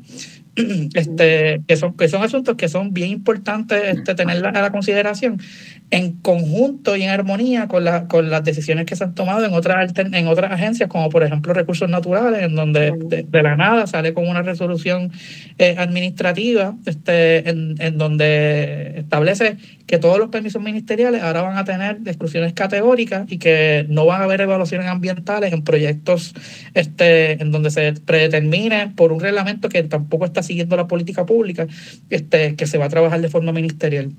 Así que quería traer esto como contexto, cosa de que, de, que el, los radioescuchas que están este, sintonizando sepan que esto siempre ha sido un problema, pero se ha este, exponenciado brutalmente en los pasados cinco años con la presencia de otro, otra capa adicional de burocracia y de institucionalidad. Sí, no, y además con la idea de que es parte de los negocios, porque eh, desarrollo económico en Puerto Rico básicamente lo que hace es buscar empresas que vengan a establecer negocios en Puerto Rico, ¿verdad?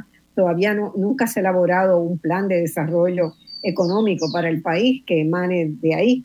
Hay muchas propuestas, pero no emanan de, de esa oficina. Así que entonces eso va a sesgar una visión de la planificación que debe ser algo mucho más abarcadora, social, no solamente económica, social, ambiental, ¿verdad? Este, eso, eso es importante. Félix, que, estaba... En, en, el contexto de la, del planteamiento anterior reciente de, de Ariel, eh, es decir, que el cuerpo ingeniero habla como proyecto del canal y el resto de la ciudad y el resto de la cuenca eh, pues no tienen un interlocutor que no sea los grupos comunitarios particulares. Eh, eh, esa, esa carencia de mirada, ese, ese, ese alejamiento de la, de la realidad, nos, nos choca cuando caen cuatro pulgadas de lluvia en unas horas y se paraliza, se paraliza todo. Cientos o miles, decenas de miles de personas se quedaron varadas por horas que no pudieron llegar a su hogar, no pudieron completar sus negocios, no pudieron salir del país, etcétera. Todo, todo el caos que ocurre. Y yo he estado mirando con, con casi con, con compulsión el problema específico del área de San Patricio. En la primera fase de este proyecto de control de inundaciones se invirtieron, mi estimado es que es no menor de 500 millones de dólares para alterar el cauce de la quebrada Margarita y en principio eh, superar la condición de inundación del área comercial de San Patricio y los accesos de la avenida Roosevelt. Eh, de forma reiterada, yo llevo un contaje de más de seis eventos en los últimos tres años donde ese espacio geográfico se ha inundado. Y entonces se inunda y no hay operación comercial. Se inunda y no hay flujo de carro en la avenida Roosevelt. Pero tenemos una obra construida de esos 500 millones de dólares, que es mucho más, es algo más. El 35% de ese costo monetario son las contribuciones del pueblo de Puerto Rico, son las contribuciones de los comerciantes que pagan patentes, etcétera. Eh, así que eh, técnicamente es un par de centenares de millones que, que, se invirtieron y no resuelven el problema. De hecho, la inmensa mayoría de las personas probablemente no saben ni qué es quebrada Margarita, ni que hay unas intervenciones de ingeniería y que el, la conexión del pluvial del área comercial, del área residencial de San Patricio, depende de una alcantarilla que conecta esa quebrada, que está obsoleta, como, como bien planteaba Ariel, que la obsolescencia por, por tiempo va avanzando eh, y, y, entonces no pasa nada, no se, no se mantiene, no se actualiza, de hecho no se adapta a la nueva realidad hidráulica, se sigue poniendo asfalto, cemento para conducir toda esa agua a la misma tubería obsoleta, obstruida. Y no es solo la obstrucción de la alcantarilla física, es la obstrucción interna, el colapso interno de esa tubería. Es decir, es como una especie de aterosclerosis que tiene toda esa infraestructura y no hay un cardiólogo, no hay un internista, no hay nadie mirando. Y entonces pretendemos invertir dos mil millones de dólares adicionales para, para cambiar la arteria con toda la infraestructura de venas y, y capilares con, seriamente comprometida. Es decir, es casi de locura, es como una locura. ¿Cómo logramos? Para aclararle a los radio oyentes, perdóname Feliz un segundo, la margarita es la manera en que se drena, también le dicen río Puerto Nuevo, es la manera, se junta con el río Piedra y se junta con el caño Martín Peña.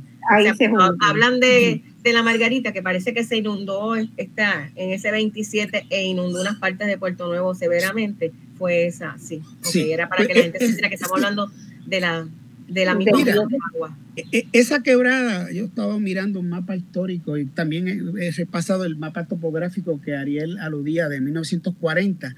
Eh, eh, tengo un mapa de principio de siglo que precisamente la desarrolló el ejército de los Estados Unidos sobre la bahía de San Juan y uno, podía ver todo el área del estuario, el manglar, etcétera, y, y, yo, y está marcada el cauce de la quebrada Margarita.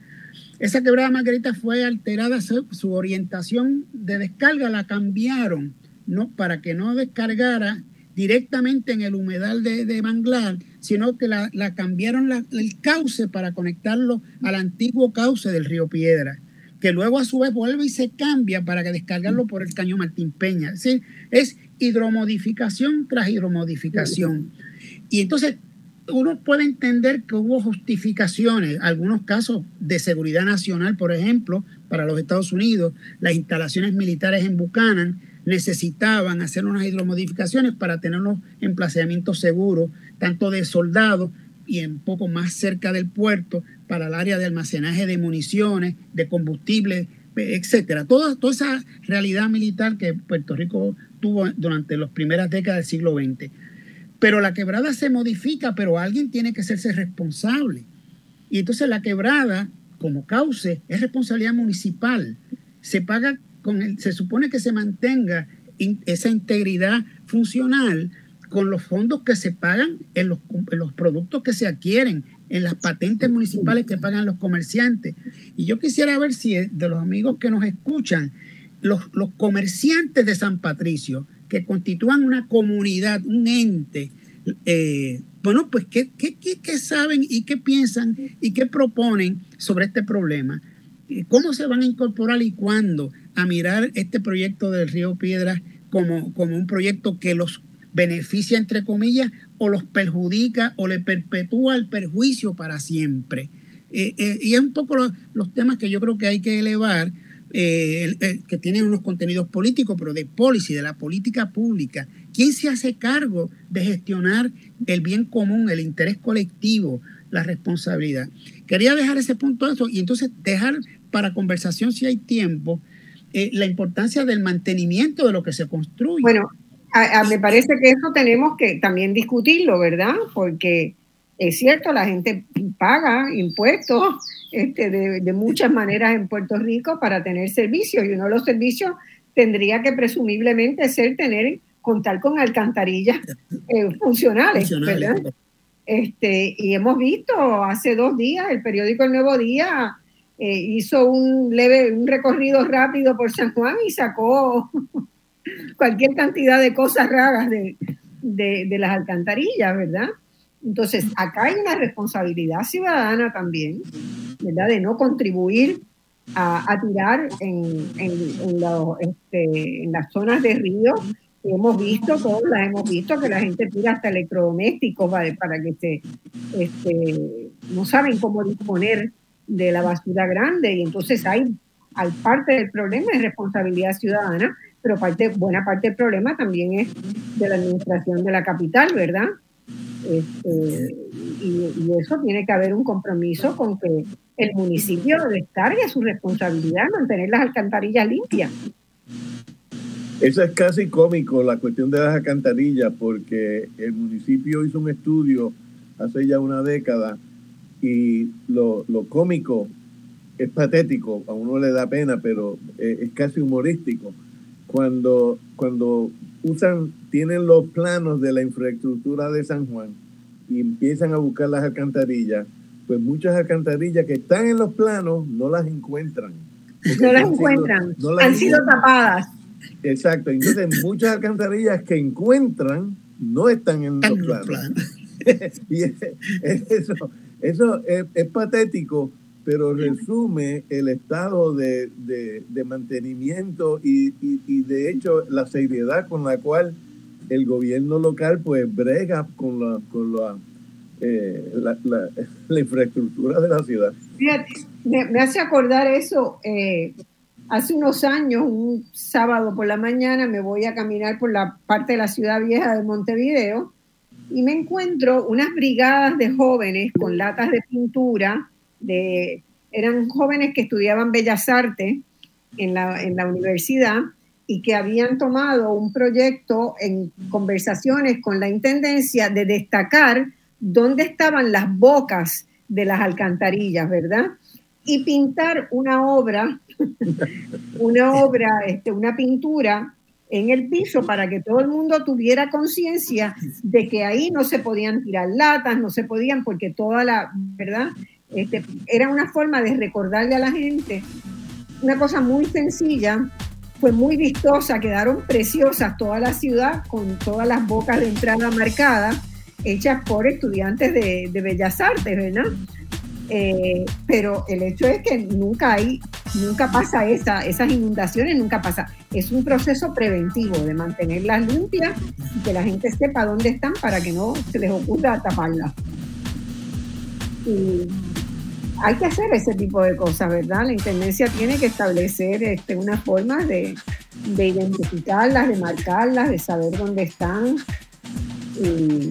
Y, acá tienen, es muy interesante también porque la calle, donde hay una boca de entrada a la alcantarilla, nosotros las tenemos como encima, ¿verdad? Por arriba. Y acá están de costado. Y hay como una bajada natural desde la, desde la calle grande o pequeña hacia esa. Entonces desagua más rápidamente, sin duda. me gustaría hacer dos comentarios breves este, para darle un poquito más de concretidad a, esto. O sea, vuelvo un poco para atrás a lo de out of sight, out of mind. Este, el, el comportamiento de la ciudadanía este, de ver el río como un vertedero es precisamente porque está escondido.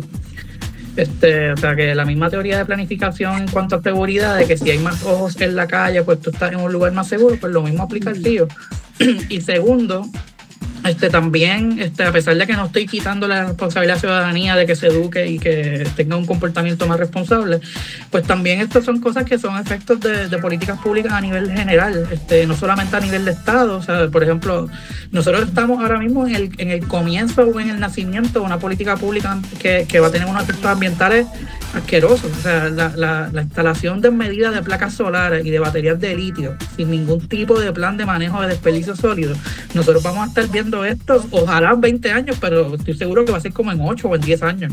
Este, la cantidad de basura que eso va a generar, este, y todo esto con la promoción y con la idea viniendo del Estado de que esta es la energía limpia, la energía verde, la energía este, que, donde deberíamos estar metiendo inversión. Este, sin embargo, pues definitivamente eh, esto es mercadeo. Es mercadeo. Bueno, tenemos que ir a una pausa y volvemos de inmediato con voz alternativa. Y vamos a ver ahora cuáles son las soluciones que la gente quiere ver y que serían factibles. Pensar para en el corto, mediano y largo plazo tener este, un buen plan, un buen sistema de manejo de aguas en Puerto Rico.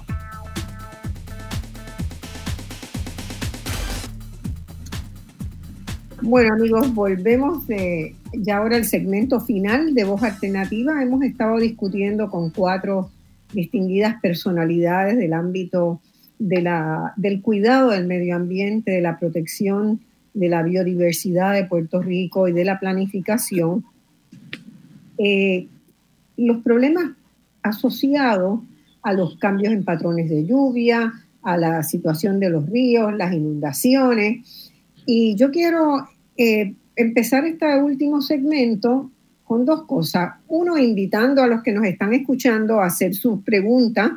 Cuando falten 15 minutos pueden empezar ya a llamar por el 787-292-1702, 03 y 04 para sus comentarios y sus preguntas. Y quiero empezar preguntándole en este segmento, ¿verdad?, a este panel, si consideran que tenemos capacidades instaladas todavía en Puerto Rico para refundar la planificación. Y cuando hablo de refundar la planificación es porque obviamente un sistema de planificación tiene que tener un cierto nivel de autonomía intelectual y operativa, ¿verdad? Para que haya consistencia, coherencia y funcionamiento de largo plazo, no que cada cuatro años cambie y estar, ¿verdad? Este, ser como una agencia más del gobierno, porque así no hay planificación. Planificar quiere decir prever, quiere decir prepararnos para, quiere decir pensar por adelantado las cosas que pueden ocurrir y las variables que pueden incidir en esos cambios. Puerto Rico supo tener, ¿verdad? Y recibir en el país eh, a muchos estudiantes de América Latina, porque la Escuela de Planificación de Puerto Rico era realmente una escuela pionera y de, primer, de primerísimo nivel. Y había una pasión cuando yo entré a la universidad, la planificación era algo muy atractivo para estudiar. Yo estudié, tomé muchas materias en la escuela de planificación, yo estudiaba economía, pero estudié planificación, enseñé en la escuela de planificación cuando volví de Inglaterra un par de cursos eh, y, y había un, un entusiasmo por participar en los debates, en las discusiones con planificadores en toda América Latina. La Sociedad Interamericana de Planificación tenía un lugar en la sociedad puertorriqueña, ¿verdad? Entonces recuerdo eso con mucha nostalgia porque hoy nadie habla de planificación, ¿verdad? Y, y, es muy triste porque hay muchas cosas, yo no digo que todo debe ser, ¿verdad? Eh, no creo una planificación estalinista, por ejemplo, pero todo se puede prever y todo se puede prevenir y todo se puede preparar mejor para adaptarse, mitigar, prevenir. Y ese ejercicio no ha formado parte de nuestra cultura, por lo menos en los últimos 40 años. ¿Qué podemos hacer? David tiene levantar la mano ahí. ¿Quieres comentar sobre eso, David? sí, definitivo, definitivo. Sea, si no lo hago, reviento. este, eh, pues eh, entiendo que, que, un paso que debe dar la planificación en el país como disciplina, este, que, no, que entiendo que no se ha dado de forma seria, es que se tiene que reconocer el que la planificación tiene unos elementos y unas cargas políticas que muchas veces pues generan este, discusiones incómodas, este, que muchas veces pues el gremio no quiere asumir o que la gente no quiere reconocer. Este, y entonces pues caemos en decir, pues, mala planificación en términos generales, pero nunca hablamos de cuáles son las este, instancias o obstáculos que evitan que esa implementación este, se dé. Y cuando digo implementación, porque la, cuando tú ves la planificación del país en papel, es genial. Simplemente es que cuando a la hora de, implementar, pues hay unos factores coloniales, partidos este, eh, políticos partidistas, de, de participación, que, que, no se dan, este, o que no se dan de la forma correcta. Sin embargo, pues siempre hacemos la diferenciación de que la planificación pues, este, se caracteriza por la racionalidad y por la cuestión técnica y por la cuestión este, de recomendar. Este, sin embargo, pues yo creo que ya cuando hemos visto cuál ha sido el efecto de, de como 70, 80 años de decisiones significativas de cómo se ha planificado el país, pues yo creo que ya es hora de que, este, y no estoy diciendo haga un partido de planificadores, eso no es lo que estoy diciendo, lo que estoy diciendo es que tiene que haber este, un componente más serio y más robusto de participar de las vistas públicas, participar de los procesos de, diseño de, política pública, definir bien lo que es esa política pública y cómo se implementa a nivel administrativo. Este, así que creo que podría estar hablando de este tema eh, la eternidad, pero creo que ese es el, el, el extracto que me gustaría traer a esta conversación. Sí, yo eh, no sé si mi experiencia, obviamente va a ser anecdotaria, pero yo tuve para mí el privilegio de estar en la Junta de Planificación y recuerdo cuando la gobernadora Calderón me hizo el acercamiento para entrar, o sea, para aceptar la, la designación que ella pensaba eh, la primera, la primera planteamiento que le hice, yo entonces le decía a Sila, habíamos sido compañeros de trabajo previamente, eh, yo le dije a Sila, tú estás consciente de que yo no soy elector, es decir, yo no voté por, para tu elección. y ella, con gran honestidad intelectual, me dice, es precisamente yo lo que necesito es un profesional en la Junta. Eh, así que yo fui a la Junta, acepté ese nombramiento y pasar por ese proceso que, que ahora no lo haría, de ir a, ser confirmado por un Senado, por un cuerpo político que, eh, de, eh, organizado casi por tribus, por tribus electorales. pasé por el proceso con la ilusión de que había la posibilidad de que podía, había una oportunidad de hacer unas contribuciones conceptuales o teóricas o de experiencias prácticas. Y bueno, estuvo un par de años. En las circunstancias por las cuales yo no pude seguir, pues eh, eso habría que conversarlo en otro foro. Pero la realidad es que para mí fue eh, significativo, como mencioné más temprano en el programa, porque lo que me hice consciente fue que ya la visión de planificación se estaba agotando en nuestros funcionarios electos. Eh, también voy a admitir por radio, la primera vez que quizá lo digo públicamente, con mucha frecuencia eh, a mí se me pedía opinión eh, por distintos actores políticos sobre qué considerar en unas plataformas políticas, tanto a niveles nacionales como municipales. y yo pues, sin compromiso de ningún tipo, ofrecía mis recomendaciones, mis sugerencias que ordinariamente no se, no se acogían, pero siempre había la oportunidad de que se me pedía opinión. Yo creo que ya nadie le interesa pedir opinión, por lo menos no lo percibo, de la propuesta política para Puerto Rico. Y entonces estamos muy próximos a un proceso electoral y yo tendría esperanzas en que la planificación indispensable que hace falta para tiempos de turbulencia globales en términos geopolíticos, pero también en términos ambientales. O sea, la humanidad, la civilización humana no se ha expuesto a unas circunstancias nunca antes como las que tenemos al frente con el calentamiento del clima, con los cambios, con la pérdida de diversidad biológica, con los procesos acelerados de desertificación, con la acidificación de los océanos. Todos esos, esa, esa, esa lista de transformaciones que inciden, están incidiendo y, y, alterarán dramáticamente la manera con que se vive. Y para, para caminar a futuro se necesita racionalidad, inteligencia y planificación. Pero esa, esa conciencia la tienen que tener a quienes sea que, que la sociedad escoja para dirigir y administrar el interés público. O sea, ojo al vivo ahora, lean los programas, piensen en eso, cuestionen a los candidatos.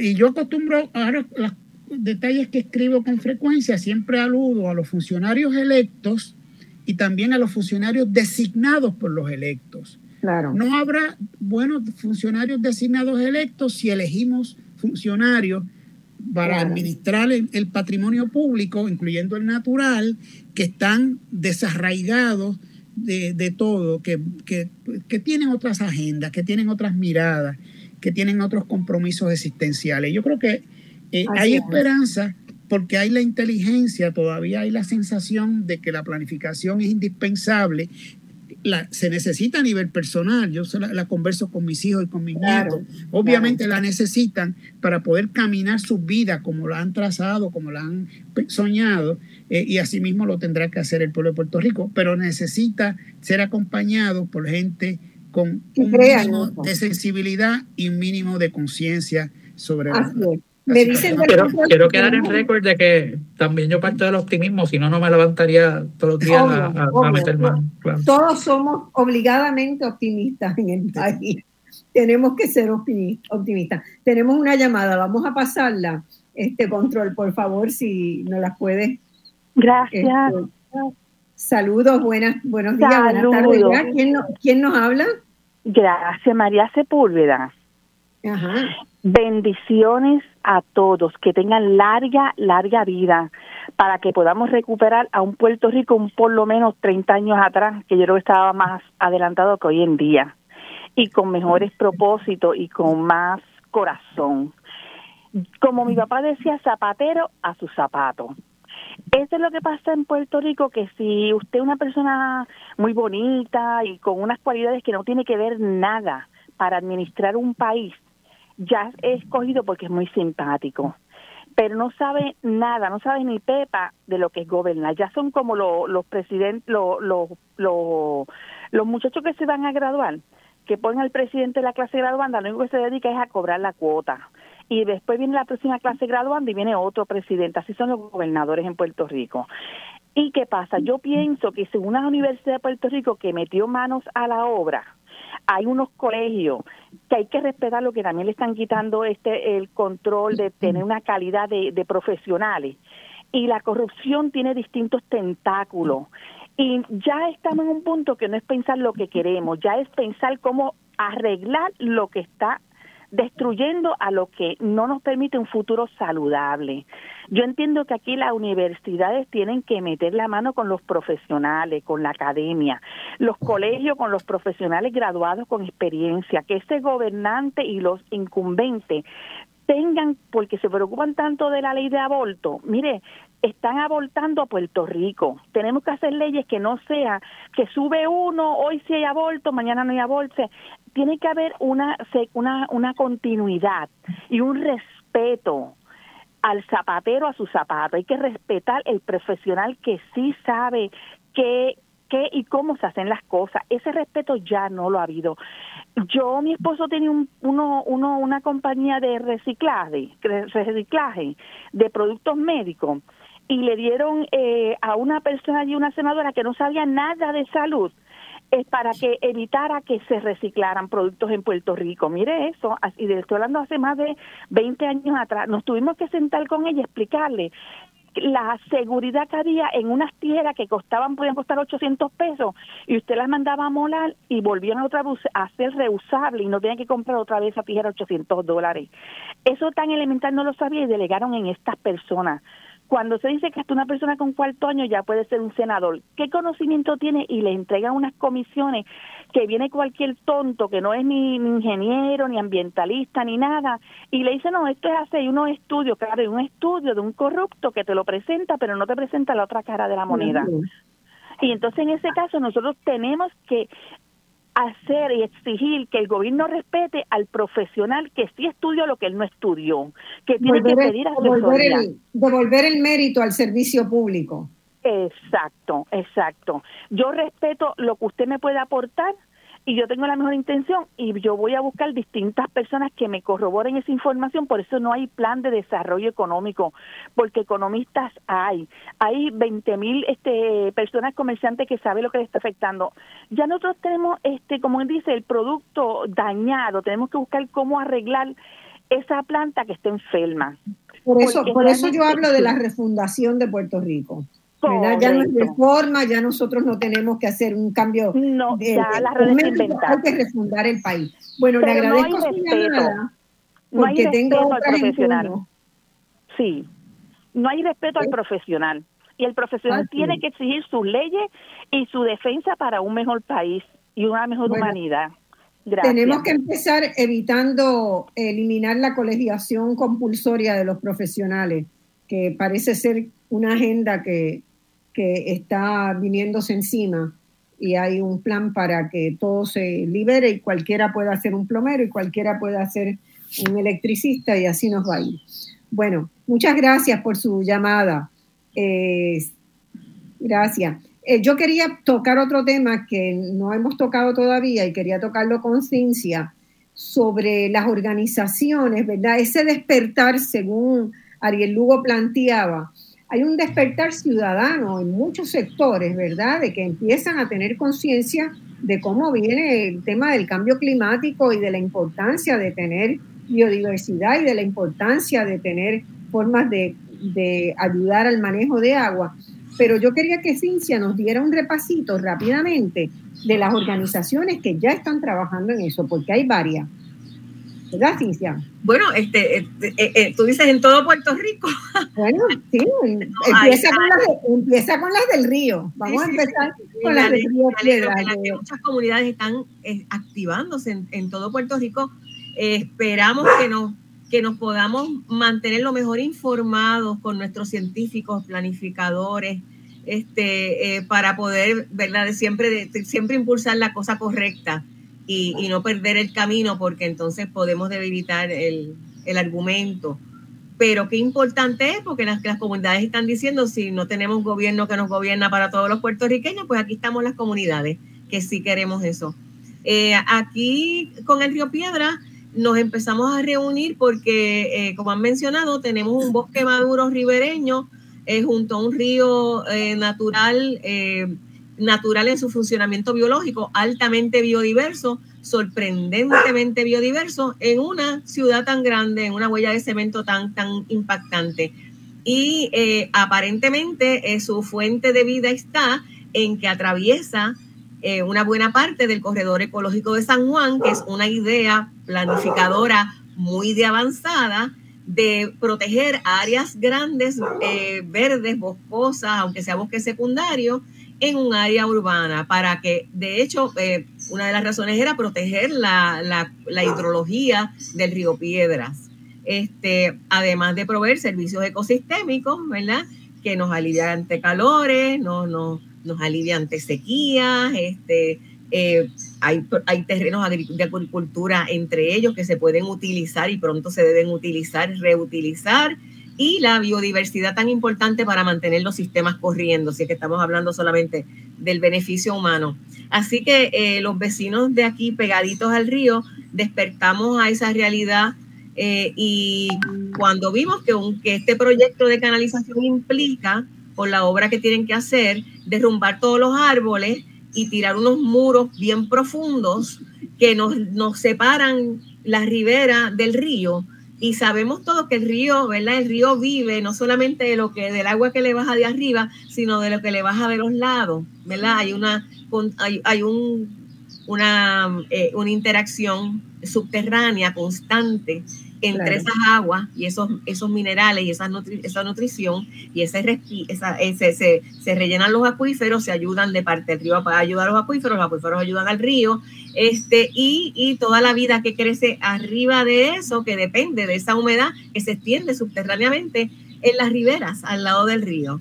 y eh, en eso trabajan los, eh, eh, dime alguna de las organizaciones que están. Este, Guardarrío. Eh, Guardarrío, eh, somos los Guardarrío de University Gardens, Jardines Metropolitanos y Vía Nevares. También hay otra organización que se llama Vecinos del Comité en Defensa del Río Piedras, que interesan llevar casos legales contra recursos naturales, que es el patrocinador del proyecto. ahora han, han, expropiado gente, porque es una obra grande, ¿verdad? Que incluye tributarios también del río Piedras que ya no son naturales, que habían sido canalizados como las quebradas Buenavista, Josefina y Doña Ana.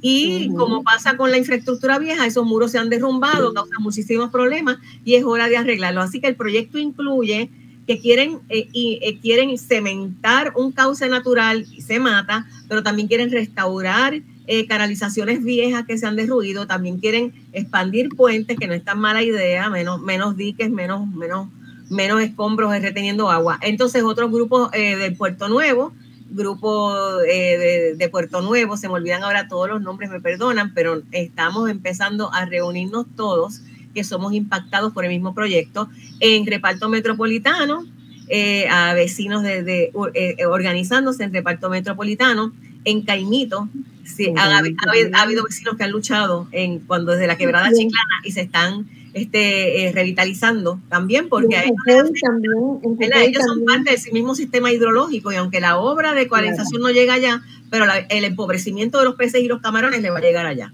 Va a llegar. Se le van a morir allá, ¿verdad? Bueno, y además de eso hay organizaciones como para la naturaleza, el proyecto del estuario de la Bahía de San Juan. Y entonces, claro, hay muchos actores sociales. Entonces, los actores fuertes de esto, de donde nosotros nos nutrimos, ¿verdad? Nosotros somos las, las comunidades que accionamos y que vivimos el área pero entonces están los que han estado haciendo la ciencia. La Alianza por la Cuenca del Río Piedra, importantísimo. Ariel pertenece a ella. De hecho, los tres caballeros de aquí eh, eh, participan o han participado de la Alianza por la Cuenca del Río Piedra, el estuario de la Bahía de San Juan para naturaleza, como tú dijiste. Son tres, tres puntales importantes que tienen mucho que ver, de hecho, con, con este río. Bueno, tenemos otra llamada. Vamos a darle paso porque siempre es interesante escuchar a, a quienes nos escuchan. Adelante, control, por favor. Hola. Hola.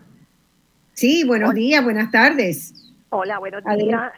Por aquí Gravisa Fernández. Saludos a todos. qué honor. Gracias por escucharnos. El honor es mío, el honor es mío. Una de las, militantes extraordinarias por la naturaleza y por el medio ambiente en Puerto Rico. Gracias, Marcia. Quiero esto aprovechar que están estos estudiosos y experimentados esto, maestros, aquí para preguntar, ¿verdad? Que el público sepa eh, qué soluciones se proponen para, eh, porque la gente está asustada, que se, se le inundan las casas y ciertamente hemos hecho un, un, gran error metiéndonos encima del río. Eso ya es irreversible, ha sido un, un error histórico. Pero ante eso, ¿qué, eh, ¿qué, ¿qué, se propone? Por ejemplo, preguntarle a don Félix Aponte, eh, esto, Cintia, eh, Ariel Lugo, donde eh, puedan tener alternativas para este, pro, este proyecto de la canalización, que sabemos que nos va a hacer tanto mal, si se detiene, ¿cómo podemos entonces eh, darle un poco de respiro a la gente, darle un poco de seguridad respecto a sus hogares, ¿verdad? Y eh, decirles, pues hay unas realidades que tenemos que enfrentarnos a ellas, pero qué soluciones posibles puedan tener ellos al alcance de la mano. Mira, Gradisa, tenemos un minuto, así que vamos al grano. Dos cosas cada uno, al grano.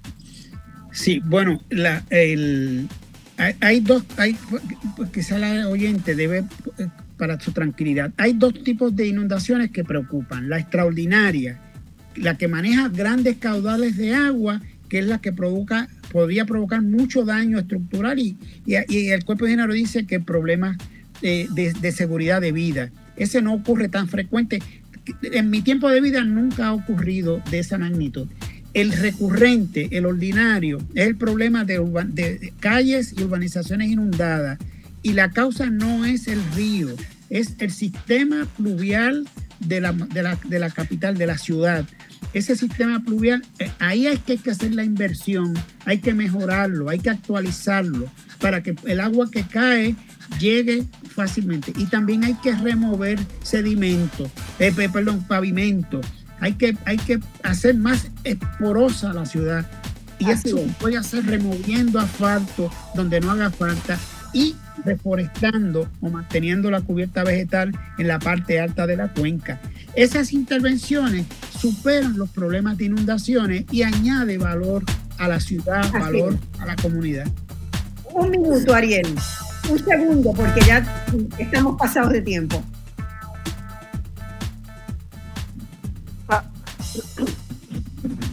Ariel. Construyendo inteligentemente, restaurando sistemas, aprendiendo de las experiencias, trabajando juntos y buscando el bien común. David, un segundo, una línea. Creando espacios recreacionales que se puedan inundar, en donde la gente pueda participar también del diseño de ellos. Bien, Cintia. Mirar siempre, mirar la cuenca entera, que es de donde viene cada gota que termina en el río. No podemos solamente mirar un cauce y manipularlo, tenemos que ir a todas las áreas y ver cómo volvemos a, lograr que se infiltre el agua, soluciones basadas en la naturaleza. Bueno, por su parte, ciudadanía, siempre un arbolito, cada cual, toda la semana, no cuesta nada, es fácil. Intégrese a uno de los proyectos, ¿verdad?, de siembra en Puerto Rico. Necesitamos reforestar al país y así se perderá menos agua porque los árboles la necesitan y los árboles la usan. Así que, bueno, muchas gracias a todos y ha sido un placer tenerlos en Voz Alternativa. Esta es su casa para seguir conversando sobre estos asuntos.